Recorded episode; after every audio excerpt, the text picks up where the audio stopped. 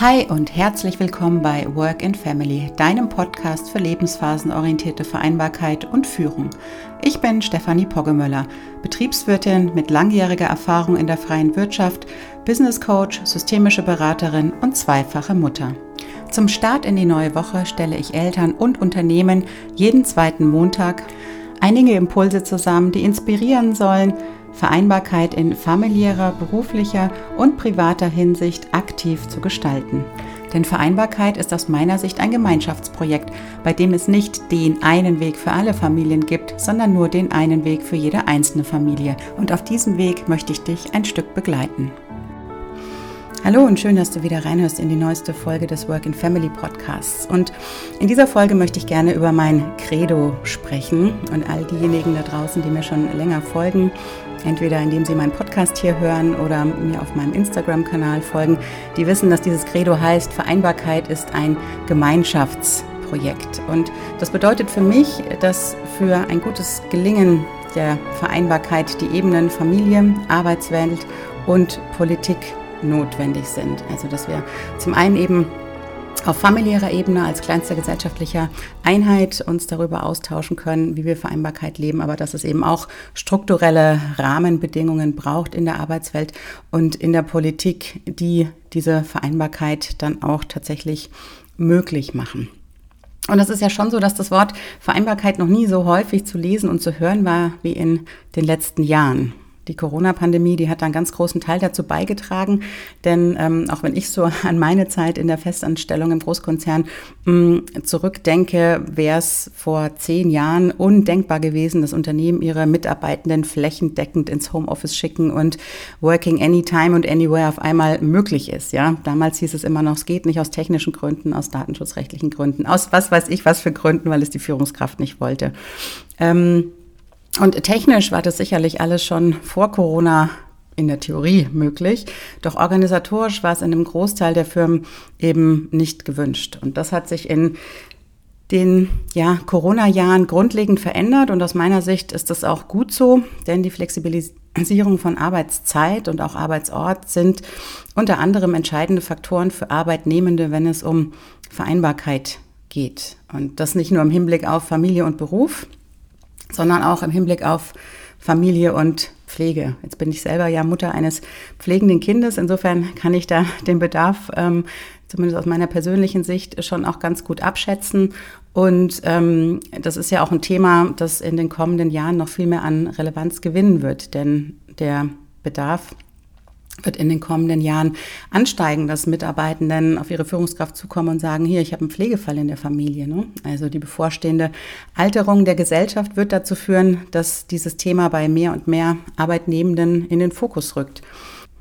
Ich gebe euch mal eine Zahl. Schon jetzt ist jeder zweite Einwohner in Deutschland über 45. Ähm, das heißt, wir gehen in eine Überalterung der Gesellschaft und ähm, das wird natürlich dazu führen, dass auch die Anzahl der Pflegebedürftigen steigt. Ne? Deswegen wird auch das Thema Vereinbarkeit mehr an ja, Bedeutung gewinnen, denn es hat zwar nicht jeder Mitarbeitende Kinder, aber Eltern hat jeder Mitarbeitende und ähm, auch die kann es gegebenenfalls äh, treffen. Auch die können gegebenenfalls ähm, Pflegebedarf haben. Und aus diesem Grund braucht es zukünftig einfach noch mehr Maßnahmen, die auf Vereinbarkeit einzahlen und das auf diesen unterschiedlichen Ebenen.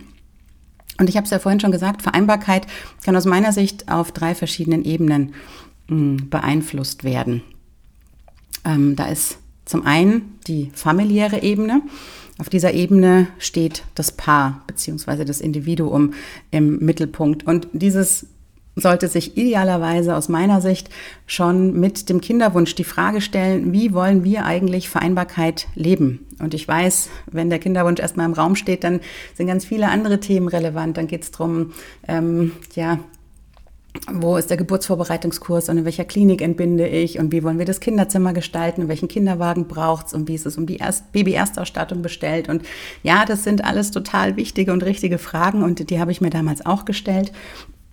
Und die soll man sich an dieser Phase auch stellen. Und gleichzeitig ist es ähm, aus meiner Sicht aber auch total wichtig, sich um Vereinbarkeitsfragen ähm, oder mit Vereinbarkeitsfragen auseinanderzusetzen und sich als Paar wirklich mal zusammenzusetzen und sich zu fragen, wie stellen wir uns unser ganz persönliches Vereinbarkeitsmodell eigentlich aus äh, vor, ja? Was bedeutet eine gute Vereinbarkeit genau für mich? Ähm, welche Rollenbilder haben mich eigentlich geprägt? Ne? Es macht einen Unterschied, ob ich zu Hause in einem als ich selber Kind gewesen bin, in einem ja, traditionellen ähm, Rollenverständnis aufgewachsen bin, wo meine Mutter zu Hause gewesen ist und mein Vater Vollzeit ähm, arbeiten gewesen ist oder wo das anders gewesen ist. Also bei uns zum Beispiel war es so, ähm, meine Mutter hat schon immer gearbeitet, meine Eltern ähm, äh, sind getrennt. Insofern, ich kenne das überhaupt nicht anders, als dass äh, meine Mutter arbeitet. Das, das Bild der Frau ist für mich arbeitend. Und das ist natürlich was, was einen unglaublich prägt. Und es ist wichtig, sich darüber auszutauschen, um ein Verständnis auch für den anderen zu bekommen und um mm, ähm, ja, ein besseres Verständnis dafür zu bekommen, was auch die, die Wünsche und die Bedürfnisse des jeweiligen werdenden Elternteils sozusagen sind. Und deswegen ist es ganz wichtig, sich mit solchen Fragen auseinanderzusetzen. Ne? Wie wollen wir Familie leben? Ähm, wie wollen wir Karriere leben? Was ist uns da wichtig?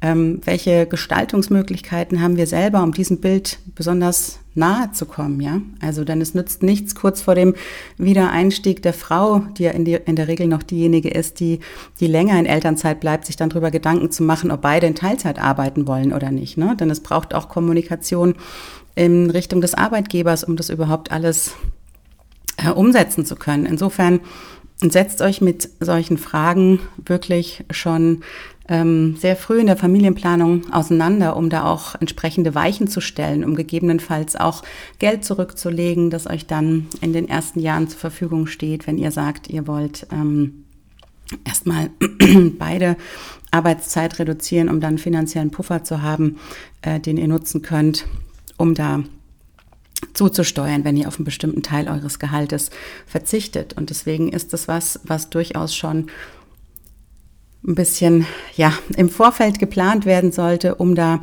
die entsprechenden Weichen, wie ich es gerade eben schon gesagt habe, ähm, zu, zu stellen. Und auch hier verändert sich ganz schön viel. Ne? Auch die Bedürfnisse von Müttern und Vätern verändern sich. Frauen wollen tendenziell mehr Erwerbstätigkeit leisten, gebe ich euch ähm, im Folgenden gleich auch noch eine Zahl mit. Und Männer im Gegenzug wollen auch laut einem aktuellen Väterreport ihre Arbeitszeit reduzieren, um eben mehr Partnerschaftlichkeit im familiären Alltag leben zu können. Und die Bedürfnisse und Wünsche sind da. Es ist auch wichtig, diese in der Partnerschaft zu kommunizieren und dann eben zu schauen, wie können wir uns so aufstellen und die Dinge so vorbereiten und einleiten, dass das dann auch ähm, in Abstimmung mit dem Arbeitgeber ähm, auch möglich ist.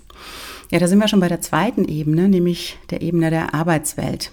Hier steht ja die Beziehung von Arbeitgebenden und Arbeitnehmenden im Mittelpunkt. Und Unternehmen sind hier auch gefragt und müssen sich damit auseinandersetzen, welche vereinbarkeits- und familienfreundlichen Maßnahmen sie ihren Arbeitnehmern und Arbeitnehmerinnen anbieten wollen und können, um diese zu empowern, zu unterstützen und äh, zu entlasten.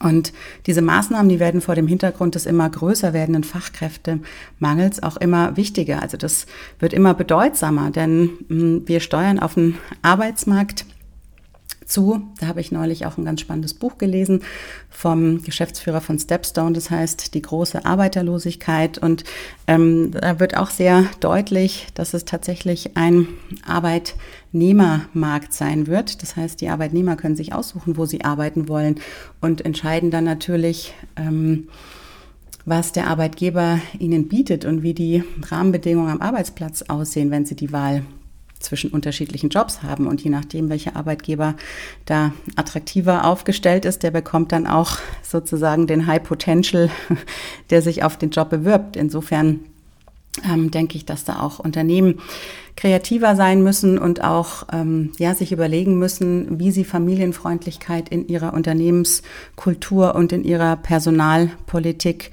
mh, mm, integrieren wollen, um attraktiv zu sein und um auch die Produktivität und Loyalität und Zufriedenheit in der Belegschaft zu sichern. Und ähm, das ist was, wo Unternehmen beispielsweise ähm, einen Teil dazu beitragen können, indem sie auch ihre Führungskräfte dafür sensibilisieren, was heißt es eigentlich, vereinbarkeitsfreundlich oder lebensphasenorientiert zu führen? Was muss ich denn bedenken, wenn ich ein heterogenes Team habe, wo die Bedürfnisse ähm, ganz unterschiedlich sind? Ne? Also da verändern sich auch die Anforderungen, die an Führungskräfte künftig gestellt werden, sehr. Und aus dem Grund ist es wichtig, dass da auch die Arbeitgebenden entsprechend darauf reagieren, indem sie eben flexible Arbeitszeitmodelle für beide Elternteile anbieten, indem sie eben ähm, Jobsharing möglich machen, sowohl für Mütter wie auch für Väter. Also da sind wir wieder beim Thema Gemeinschaftsprojekt. Ne? Es ist, äh, sollte nicht so sein, dass ähm, ausschließlich die, die Mütter supportet werden, sondern es soll auch den Vätern möglich gemacht werden, ähm, zu sagen, ich mache mehr als die obligatorischen zwei Vätermonate Elternzeit oder ich teile mir mit einem Kollegen oder einer Kollegin eine Position und macht dann eben Führung in Teilzeit oder eine bestimmte Expertenstelle in Teilzeit. Ähm, also das ist, finde ich, mm, was, was auch ganz wichtig ist, dass ähm, wir Vereinbarkeit nicht assoziieren mit Vereinbarkeit ist ein Mütterthema, sondern Vereinbarkeit ist ein Elternthema, das eben beide Elternteile betrifft. Und da ist ähm, ja auch der, der Vater mit inkludiert. Und insofern ist es wichtig, ähm, da auch zu überlegen, inwieweit es eben möglich ist, ähm, vereinbarkeitsfreundliche Maßnahmen so zu gestalten, dass es unerheblich ist, ob mich da eine Mutter drauf anspricht oder ein Vater, dass es einfach ähm, als gleichwertig erachtet wird. Ja, und dann kommen wir noch zur, zur dritten Ebene, nämlich der der Politik. Und ähm, der Staat, der ist ebenfalls sehr, sehr stark gefragt im Hinblick auf Vereinbarkeit. Er muss die strukturellen Rahmenbedingungen schaffen, ne, die es auf der Ebene der Familie und der Arbeitswelt möglich machen, Vereinbarkeit gelingen zu gestalten. Darunter fallen beispielsweise steuerrechtliche Regelungen oder auch die qualitativ gute und vor allen Dingen gesicherte Betreuung und Beschulung von Kindern denn der Anspruch auf einen Kita-Platz für unter Dreijährige oder auf einen Ganztagesplatz an Schulen für Grundschulkinder, ne, das soll ja ab 2026 sukzessive eingeführt werden, der liest sich auf dem Papier wunderbar. Doch wenn dann das notwendige Personal fehlt, dann nützt der Anspruch alleine leider überhaupt gar nichts. Und in der Altenpflege verhält es sich ja, ganz ähnlich. Auch dort ist der Bedarf an Pflegeplätzen in Pflegeheimen weit größer als das Angebot. Und wie ich es vorhin schon gesagt habe, vor dem Hintergrund des demografischen Wandels wird der Bedarf noch größer werden, weil ähm, die Wahrscheinlichkeit, dass mehr Menschen einen Platz benötigen, auch größer wird, weil wir jetzt in äh, ja, diesen demografischen Wandel reinsteuern. Und dafür braucht es politische Lösungen, dafür braucht es die Rahmenbedingungen, die das möglich machen. Und ähm, denn gerade weil wir da jetzt auf diesen demografischen Wandel zusteuern oder schon ähm, dabei sind, mittendrin zu sein und auch der Fachkräftemangel damit einhergeht, sind wir einfach darauf angewiesen, mh, mm, dass wir nicht länger auf die Arbeitskraft der Frauen verzichten können und auch der Mütter. Und unsere Bundesfamilienministerin Lisa Paus sagte vor kurzem, wenn alle Frauen mit Kindern unter sechs Jahren im Job so viele Stunden arbeiten würden, wie sie Umfragen zufolge gerne möchten, dann hätten wir auf einen Schlag 840.000 Arbeitskräfte mehr in Deutschland. Das ist eine ganz schön große Zahl, wie ich finde. Äh, und gleichzeitig braucht es dafür eben auch, wie ich es gerade eben schon gesagt habe, die entsprechenden Rahmenbedingungen, die die Politik mm, einfach schaffen muss. Wir brauchen qualitativ gute und ausreichende Betreuungsplätze ähm, für unsere Kinder, denn wenn die Care-Arbeit, also die die Sorgearbeit für die Kinder nicht von der Mutter oder dem Vater getan wird, dann braucht es eine dritte Person. Denn alles, was ich an, Care, an Zeit in Care-Arbeit investiere, kann ich auf der anderen Seite eben nicht in die Erwerbstätigkeit investieren. Und insofern ist es elementar notwendig, auch die Aufwertung des Berufs der Erzieher und Erzieherinnen in monetärer wie in organisatorischer Hinsicht ähm, mehr in den Fokus zu rücken und da jetzt wirklich auch tätig zu werden und sich zu überlegen, wie ähm, ist es möglich, dass ich da mehr Menschen für diesen Beruf begeistere, indem ich auch das Schulgeld abschaffe, das teilweise noch an ähm, an Schulen bezahlt werden muss, wenn ich überhaupt die fünfjährige Ausbildung zur Erzieherin oder zum Erzieher mache, ähm, dass der Betreuungsschlüssel auch verändert wird, damit überhaupt die Möglichkeit besteht, wieder pädagogisch auch sinnvoll zu arbeiten. Und auch das ist ein riesiges Thema, denn bis 2030 sollen über 200.000 Fachkräfte in diesem Bereich fehlen.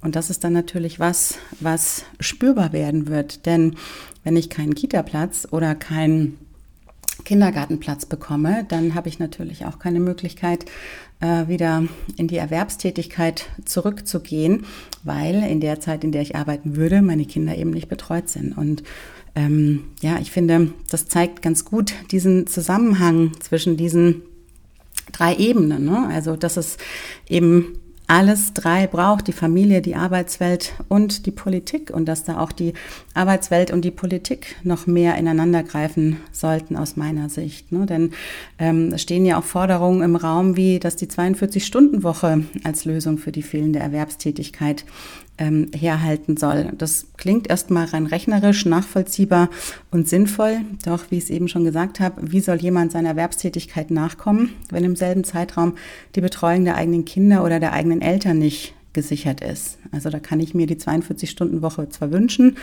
aber realistisch umsetzbar ist es nicht. Und deswegen braucht es eben diesen Dreiklang aus Familie, Arbeitswelt und Politik, um gemeinsame Lösungen zu finden. Denn, wie ich es eingangs schon gesagt habe, Vereinbarkeit ist ein Gemeinschaftsprojekt und da müssen diese drei Ebenen ineinander greifen und miteinander arbeiten, um dieses Projekt auch gelingen zu lassen. Ja, das waren ähm, meine Gedanken zum Thema Vereinbarkeit und äh, ich freue mich da immer sehr über den Austausch. Ähm, lass mir gerne einen Kommentar da auf meinem Instagram-Profil, schreib mir eine E-Mail ähm, und schick mir da deine Gedanken dazu oder deine Ansätze, wie dieses Gemeinschaftsprojekt ähm, lösbar ist, sodass ja, da alle Ebenen davon profitieren. Ich freue mich da immer über eure Gedanken und ähm, habe da auch noch einiges mehr auf meiner Website, auf meinem Blog dazu geschrieben. Schau da auch gerne mal vorbei oder melde dich für meinen Newsletter an, ähm, wo auch die Anmeldung auf workandfamily.de zu finden ist. Dort gibt es auch immer einigen Input rund ums Thema Vereinbarkeit, wo du dir einige Impulse mitnehmen kannst. Und ähm, ja, auch im Rahmen meiner Workshops im Unternehmenskontext unterstütze ich Firmen und Arbeitgeber dabei, ähm, zu gucken, mit welchen Maßnahmen man die Belegschaft unterstützen kann aus Arbeitgebersicht, um dieses große Thema Vereinbarkeit gemeinsam zu wuppen. Insofern ähm, bei Fragen und Interesse auch hier gerne die Einladung, mir eine E-Mail zu schreiben und ähm, ins gemeinsame Gespräch zu kommen. Ja, damit sind wir auch schon am Ende der heutigen Podcast-Folge angekommen. Ich freue mich wie immer über eine Bewertung hier auf iTunes oder auch bei Spotify. Ähm, lasst mir gerne fünf Sterne da oder ein Kommentar, ähm, denn das hilft dem Podcast mehr Sichtbarkeit zu bekommen und ähm, ja, auch neuen Hörern zugänglich zu sein. In diesem Sinne dir einen guten Wochenstart und ich freue mich, wenn du auch beim nächsten Mal wieder reinhörst.